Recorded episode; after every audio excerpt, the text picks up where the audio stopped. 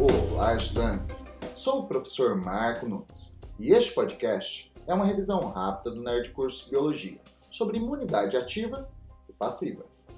A imunidade adquirida ou adaptativa é classificada em ativa e passiva.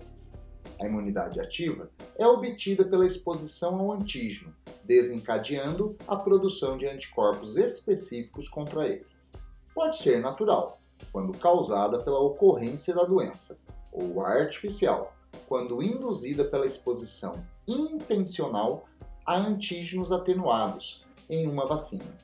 Seja por meios naturais ou artificiais, a imunidade ativa estimula uma produção permanente de anticorpos, graças à formação de uma memória imunológica.